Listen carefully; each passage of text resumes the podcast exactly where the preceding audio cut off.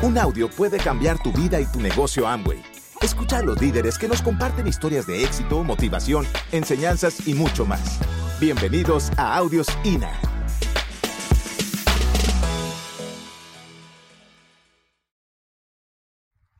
Muy bien. Lo que todo el mundo quiere oír. Vamos a hablar de, de estrategia, de construir el negocio bien. De eh, hacer el negocio con principios equilibrados y eh, construir organizaciones que duren para toda la vida. ¿Correcto?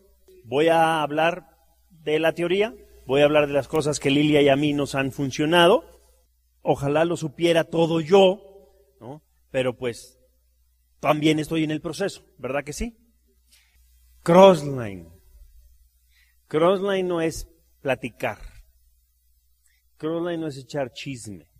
Crossline no es andar hablando de los demás.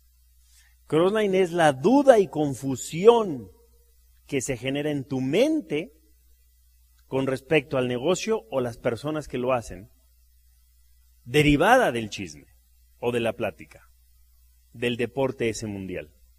Ese es el crossline. El crossline no es la plática, es la duda y confusión, la desconfianza que se genera de acuerdo a eso. Entonces, eh, entre empresarios y entre líderes, toda vez que no haya duda o confusión, vamos bien. ¿Estamos de acuerdo? ¿Ok? Entonces, ¿por qué es importante el que no haya duda y confusión? Para que estemos todos en la misma sintonía. Hoy por hoy, pues ya somos todos Instituto de Negocios Amway y ahí vamos bastante uniformes en ese sentido. ¿Estamos de acuerdo? Ok. Hoy vamos a hablar de los errores que cometemos o de los errores que yo he de, encontrado que son errores comunes que cometemos todos en el negocio. ¿Estamos de acuerdo? ¿Podemos hablar de errores? ¿Nadie se confunde? ¿Nadie se va a rajar? ¿No? Ok. Primer gran error que cometemos es no verificar constantemente. ¿Por qué no verificas constantemente? Porque no hay tiempo, o porque no le damos el tiempo, porque no le damos la prioridad, porque pensamos que no es necesario. Ya para qué, ya lo sé, ya sé lo que me van a decir. O simplemente qué verifico si no está pasando mucho que digamos. Esa es otra razón. Bueno, todas las razones para las cuales no verificar son error. Cualquier pretexto o razón por la cual no verificar es un error. Tenemos que verificar más seguido. Tenemos que verificar con más frecuencia, ¿sí o no? A lo macho, a lo macho, a lo macho. ¿Cuándo fue la última vez que te sentaste con tu offline o con alguien que esté interesado en tu negocio a revisar resultados? Lo que se está haciendo y lo que no se está haciendo. ¿Ok? Entonces, cualquier razón puede ser error. Es decir, no hay razón, no hay excusa que valga para no verificar con cierta frecuencia. ¿Estamos de acuerdo? ¿De qué se compone una buena reunión de verificación? Primeramente, pues los círculos, ¿verdad? ¿Qué está pasando? Y los círculos con sus claves. El triangulito, el que vende. El cuadrito, el que vende y da el plan. El triangulito con el circulito y el no sé qué, el que además tiene buena actitud y está conectado al sistema. La crucecita, pues ya sabes lo que significa la crucecita. Y etcétera, ¿no? Los círculos, ¿estamos de acuerdo?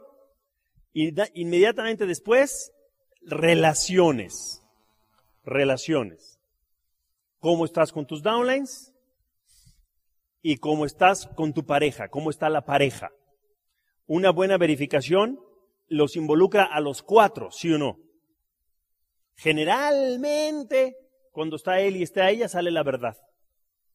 Pero cuando nada más está él, pues nada más sale media verdad. Pero cuando está ella y él, sale más verdad. ¿Verdad? Entonces, la verificación se hace los cuatro. Esa es la verificación ideal. ¿Estamos de acuerdo? Cuando hablamos de relaciones, entonces es la relación de ellos, cómo están ellos entre ellos. Y luego, el otro tema de relaciones es relaciones con los downlines. ¿Cómo están las relaciones hacia abajo? Si no tienes buenas relaciones hacia abajo, cuidado. Si no tienes relaciones buenas hacia abajo y no tienes relaciones buenas hacia arriba, peligro. ¿No? Estamos en un negocio de relaciones. Tenemos que trabajar con las relaciones hacia abajo y hacia arriba. Si puedes tener buenas relaciones hacia abajo y buenas relaciones hacia arriba, tu negocio va a estar mejor. ¿Verdad que sí? ¿Vamos bien? ¿Sí? Tercer punto que se toca en una reunión de estas, las finanzas. ¿Cómo están las finanzas en, este hogar? Ya que revisamos todos estos temas, viene el cuarto y último que es la meta. ¿Cuál es la meta que creemos que podemos poner entre los cuatro? Otro día hablamos de los puntos de los cuales se compone una meta, pero ya casi todos lo sabemos, una meta tiene que ser razonable, verificable, tangible, con fecha y con castigo. No, con castigo no, pero con premio. ¿No? Si logramos la meta, vamos a hacer tal cosa. ¿No? ¿Les gusta? Ok. Segundo gran error que cometemos. Segundo gran error es no ser constantes. No ser constante significa que hacemos las cosas bien una vez, pero no las hacemos bien siempre. Y ese es uno de los grandes errores. A auspicia B y hacemos una primera lista de 10, 12 prospectos. Logramos algo con esos 10 o 12 prospectos, pero no somos constantes. No hacemos una nueva lista para llegar a 30, a 40 o a 100, ¿cierto? dejamos la cosa como a la mitad, no somos constantes. O bien, A auspicia B, se invita a la gente, se hace una reunión en casa de B y no hacemos bien el seguimiento. Grave error, ¿sí o no? A mí me pasa, llego a muchos lugares, me invitan a dar el plan, me invitan a dar el open, doy tremendo plan, me paro de manos, hago todo lo que tengo que hacer y a los invitados los despachan con las manos vacías. No veo yo ahí paquetes, no veo catálogos, no veo nada. Ahí me avisas, pues ahí te aviso. Ahí me cuentas, pues sí. Y no hay un buen seguimiento, ¿sí o no? Pero bueno, los errores del tema de, hoy son errores de construcción, no tanto de esos del seguimiento, pero obviamente el seguimiento es uno grave. No somos constantes. Otra que puede pasar, A auspicia B, se hace la reunión de oportunidad en casa de B, vienen dos o tres invitados, pero ninguno se concretó. A lo mejor por la falta de un buen seguimiento, o la de malas, los tres o cuatro que fueron dijeron que no, o ese día cayó un tremendo aguacero, llovió de locura, fue no show, y no somos constantes, no se hace una segunda reunión en casa de B. O tarda un año en hacerse la segunda reunión en casa de B. Yo qué sé, ¿no? No somos constantes. Otra, otra cosa que puede pasar, a auspicia B, se hace la primera reunión en casa de B, sale regular, la segunda reunión en casa de B sale mejor, pero nunca hay una tercera. ¿Cuándo te sales de casa de B? Lo vas a saber. Pero muchas veces estamos tan comprometidos con la profundidad que nos salimos de casa de B antes de tiempo, ¿sí o no? Y cuando digo nos salimos de casa de B, entiéndase de B y de su círculo de influencia. No necesariamente es reunión en casa de B, a lo mejor es el plan de cafetería con alguien del grupo de B, a lo mejor es este la presentación de productos, la inauguración, el party plan, llámalo como quieras. Pero nos salimos de la influencia de B antes de tiempo porque queremos inmediatamente auspiciarle el primero a C, a B, que sería C lo cual está perfecto. Está muy bien que tu intención y tu enfoque esté en auspiciar a sea la brevedad. Eso está muy bien. El problema es que muchas veces los primeros prospectos de B no son los mejores. En la mayoría de los casos, el primer prospecto de todos y cada uno de nosotros no fue el mejor. Cuando empiezas con B, los prospectos de B no son los de la mejor calidad. Podemos pensar. O sea, si B estaría aquí, a lo mejor habría levantado la mano de que C no, no la hizo. Entonces, los mejores prospectos de B vienen después, ¿verdad que sí? El error es el de no ser constante. y el error de salirnos de la influencia de B antes de tiempo. Otro error que cometemos grandemente y que he observado a lo largo de los años. Vamos a pensar que haces la reunión en casa de B, esa misma noche se firma C. C está prendido, C está contento, está entusiasmado, C dice, yo quiero hacer una reunión de esto en mi casa y la quiero la semana que entra. Y tú sucumbes ante la tentación deliciosa de inmediatamente salirte de casa de B y irte a casa de C. Es más, hasta le dices a B, mira B, ya tienes tu primero, ya, ahora ya vamos por la profundidad, ya vamos a empezar a trabajar tu primer grupo. Date cuenta qué tamaño de upline tienes. Soy un tesoro, ¿a poco no? Y eso, eso está bien, eso está bien. El error en dónde viene? El error viene en que a lo mejor repetimos el mismo patrón. Vamos a casa de C, sacamos una lista de 10, 12 personas, en el mejor de los casos invitamos a 8, 9 de esos, en el mejor de los casos llegaron 4 y uno levantó la mano y dijo quiero, en el mejor de los casos, ¿cierto?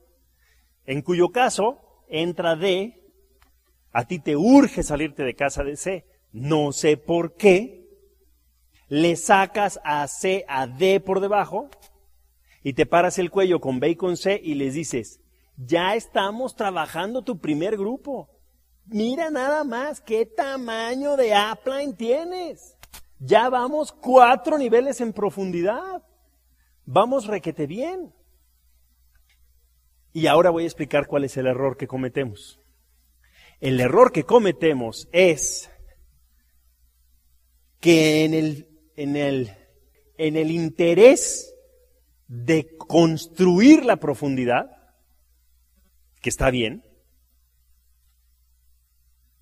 dejamos desarropado a B y dejamos desarropado a C. ¿Cómo le va a hacer B para hacer sus otras patitas si ya no estás en casa de B dando planes? la locomotora de tu pizarra pasó por casa de B tan rápido, tan rápido que cuando B se dio cuenta ya había pasado la pizarra. Ya pasó, te llevaste de su casa a C, lo cual estuvo muy bien, ya vas en D y él dice, permíteme, no sé qué pasó. De buenas a primeras yo di una lista de 12, 14 personas, medio los invitamos, llegaron cuatro, de los cuatro llegó uno, uno levantó la mano y ya, ya ya el negocio ya no está en mi cancha. Y entonces B está desarropado. ¿Cómo le va a hacer B? Es más, con esto que está pasando aquí abajo, ¿B está entusiasmado? Sí, está aprendido, está creciendo su negocio. B está aprendido y está entusiasmado. Como está aprendido y está entusiasmado, ¿qué hace B? Pues sale a la calle a tratar de hacer lo mismo. Total, me salió muy bien. Soy el no el burro que tocó la flauta, pero pues sí el, tuve suerte principiante, lo que sea, ¿no? Dicen que la inocencia no es buena consejera y sale a dar el plan sin miedo. Pregunta concreta. ¿Le diste a B las herramientas para hacer el negocio? ¿Le enseñaste? Cuando estabas en el proceso de enseñarle, te seguiste con C y con D y con los que vengan, ¿sí o no? Estás trabajando el negocio bien tú, tú estás trabajando bien. De la lista de A salió B, de la, de la agenda de amigos de B salió C, de la agenda de, C salió D y así sucesivamente. ¿No? Está, está de acuerdo a los cánones de construcción del negocio. El problema es que B quedó en una mala posición, en una pata que tú estás trabajando pero quedó en una mala posición porque no tiene de dónde, agarrarse. No le diste las herramientas para salir a dar el plan, para, dar, para, repetir lo mismo por su cuenta. Es más, ¿se va a dar frentazos B cuando salga a la calle? ¿Se va a llevar unos que otros nos? Probablemente sí. Si no tiene los elementos, no tiene las herramientas, no, te ha visto hacer muchas cosas, sale a darse frentazos con X y con Y le dicen que no, se le ríen en la cara, le dirán cosas, etcétera. Y después de tanto frentazo y frentazo y frentazo y de, de esfuerzos y, este, infructuosos, ¿no sería lógico pensar que B llegara a la muy humana y con sana conclusión de esto no es para mí? O sea, tu downline, tu frontalito, tu cuate, tu amigo, que le dijiste la vamos a hacer en grande y la vamos a hacer gacha, puede,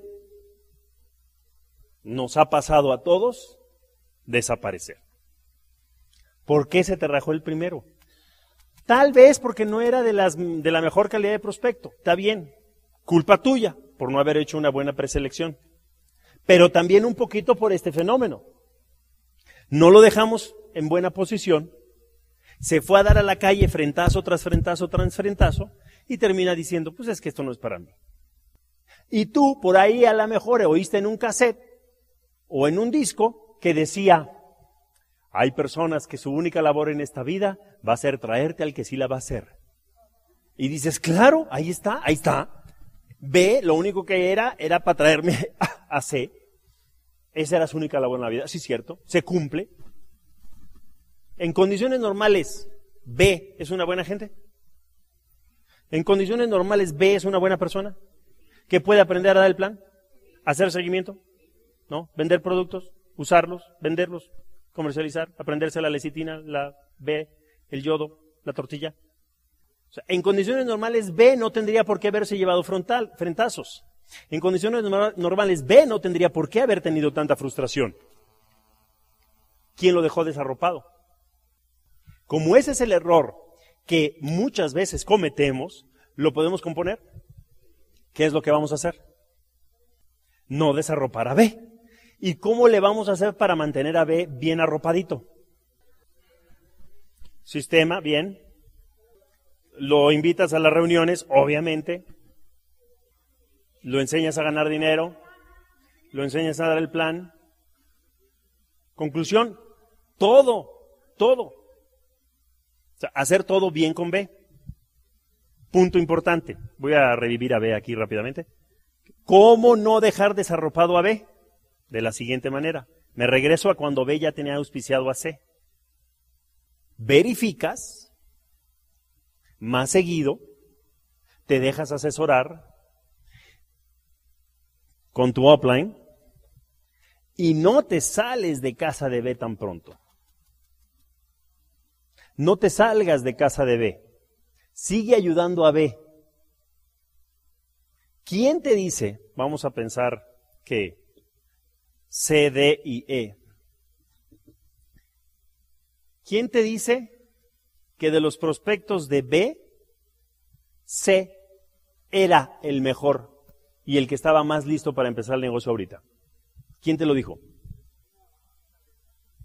Nadie. Tú lo asumiste. ¿Por qué? Porque fue el primero. No hay nada escrito. El primero puede salir bueno.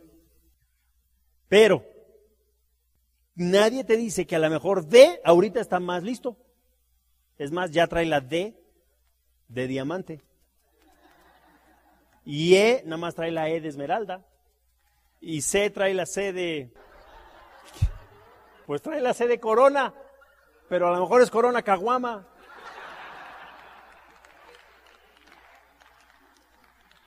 No hay nada escrito, familia. Pero lo cierto es que no se triplican tus posibilidades de atinarle a cuál es el bueno?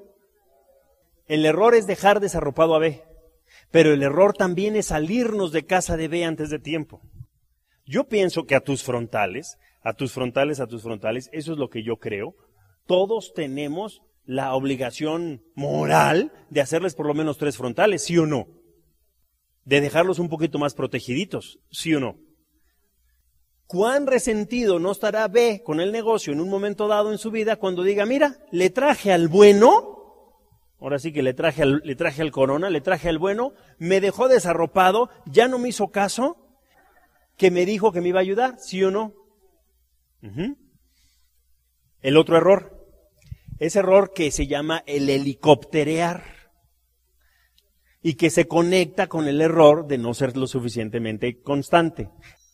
De buenas a primeras, en una de esas semanas, B te dijo, esta semana no puedo, veto a saber qué pasó, un puente, las fiestas, la Semana Santa, la que sea, y de buenas a primeras ya no estás dando planes en casa de B, ¿sí o no? Se olvidó, todo quedó así como en una llamarada, se quemaron nuestras vidas. Y perdiste lo que ya habías invertido de tiempo y dinero en casa de B, ¿sí o no?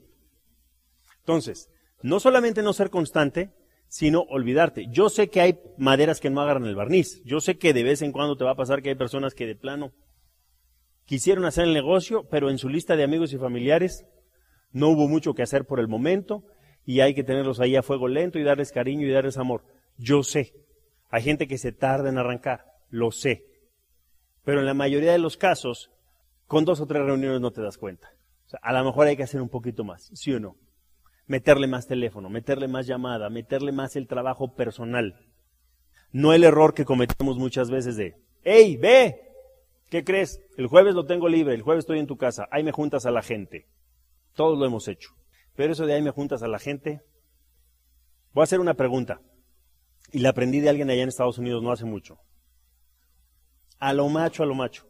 Entre los líderes que estamos aquí presentes, ¿cuántos de los que estamos aquí presentes se auspiciaron en una reunión de casa? ¿Cuántos se auspiciaron frente a frente y cara a cara con el que los auspició? Poquitos más, ¿sí o no? Queda comprobado que de los que estamos aquí presentes, el plan de uno a uno y de cara a cara fue más efectivo. ¿Verdad que sí? Entonces, yo sé que con las reuniones de casa se avanza más rápido y las reuniones de casa pueden ser buenísimas. Yo soy producto de un uno a uno. A una reunión de casa yo no hubiera ido. Con la autoimagen, la autoestima y el ego que yo tenía, yo no hubiera ido a una reunión de señoras. Pero a mí me fueron a dar el plan a mí. En otras palabras, tú puedes hacer una, dos, tres, cuatro, cinco, seis o diez reuniones en casa de B y convertir tu reunión de casa de B de los jueves en una religión. Pudieras pensar en un momento dado, en vez de hacer reuniones de casa en casa de B, irte a tomar un café con los prospectos de B. ¿No serás más efectivo? Probablemente sí, ¿verdad? Entonces, ¿cuál es el otro error que cometemos? Seguir haciendo lo mismo, queriendo esperar diferentes resultados. ¿Está claro?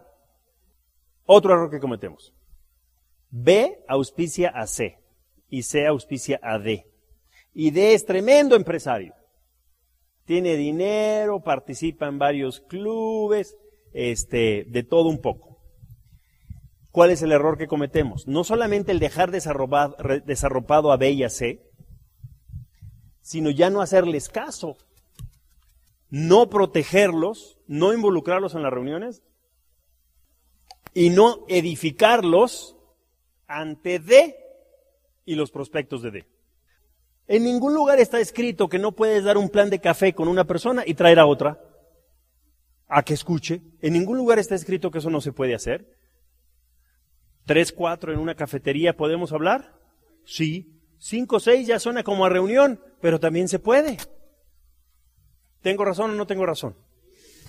Que por puntos FA y a futuro y etcétera, a ti te va a dar igual en dónde está el diamante en la pata, eso que ni qué. Pero pues el frontal es el frontal. Es, es tu amigo, es el que tú contactaste. ¿Cierto? ¿Estamos de acuerdo? Ok. Entonces, familia, para no cometer esos errores, y muy importantemente, vamos haciendo gente que tenga tres patas. Vamos haciendo gente que tenga tres patas consumiendo, que tengan tres patas consumiendo y haciendo eh, ventas. Patas consumiendo, haciendo ventas, que estén enseñando el plan y que puedan duplicar. ¿Estamos de acuerdo?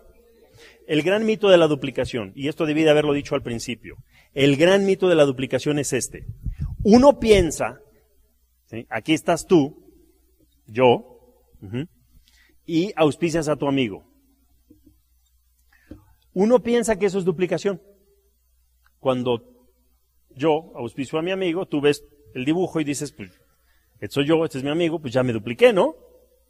Porque antes era un círculo, ahora son dos. ¿Y qué dos no es el doble de uno? ¿Cuál es el gran mito de la duplicación? Que cuando tú hayas auspiciado a tu amigo no te has duplicado. Tú te habrás duplicado cuando tu amigo sea capaz de auspiciar a un amigo que tenga el conocimiento, la actitud, el entusiasmo y la injundia que tienes tú. Eso es duplicación. Luego entonces, habrás auspiciado a tu amigo. Y él habrá auspiciado a Tribilín, y el otro habrá auspiciado al C, y al D, y al E, y al F. Y tú le puedes ir sacando el primero a cada quien e ir engarzando una profundidad que se ve bien bonita, de la cual puedes estar muy orgulloso, pero no te has duplicado todavía. Tú puedes tener 10 niveles en profundidad que no te has duplicado. Puedes tener una pata que tú construiste 10 niveles en profundidad, que no tengas uno solo, que tengas una buena relación con él que no te sepas el nombre de la esposa, de los hijos, del perro. ¿Cierto? Entonces, ¿cuál es el mito de la duplicación? Pensar que auspiciar es suficiente. No, auspicia a alguien que sea capaz de auspiciar uno como tú. ¿Para qué? Para que tu negocio crezca cuando tú estés en tu fin de semana en Acapulco. ¿Está correcto? Familia, para mí es un gustazo haber compartido estas cosas con ustedes. Espero con esto haber aportado un poco.